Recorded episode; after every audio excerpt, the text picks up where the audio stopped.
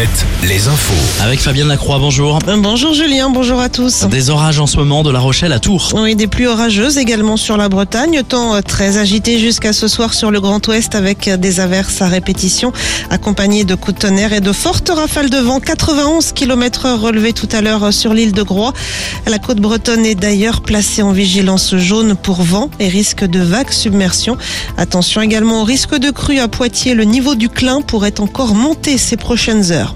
Alors s'il pleut depuis le début du mois de mars, hein, ce n'était pas le cas en février, un mois particulièrement sec. À la fin de l'hiver, les nappes phréatiques restent d'ailleurs à, à des niveaux très bas en France. Le Limousin est particulièrement touché.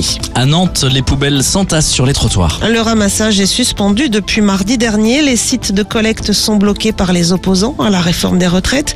Le projet de loi lui sera soumis à un vote final jeudi à l'Assemblée nationale.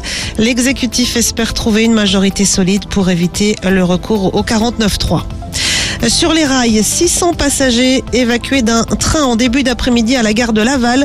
Suite à un accident, le train avait percuté une jeune femme qui avait sauté sur la voie ferrée. La victime blessée a été prise en charge. Dans les Côtes d'Armor, une femme écrouée suite au décès de sa compagne. Elle a été mise en examen pour homicide volontaire. Les faits se sont produits vendredi soir chez le couple à Dinan. La victime avait appelé les gendarmes pour dénoncer les violences conjugales de son amie. Elle a succombé à ses blessures. Son enfant qui avait assisté à la scène a dû être hospitalisé.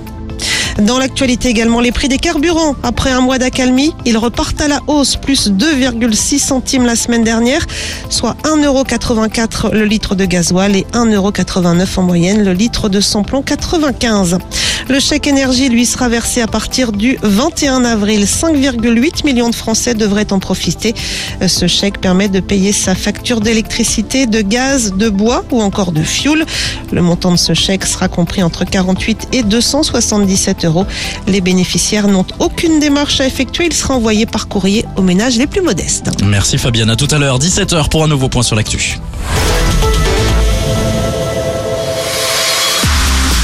toujours plus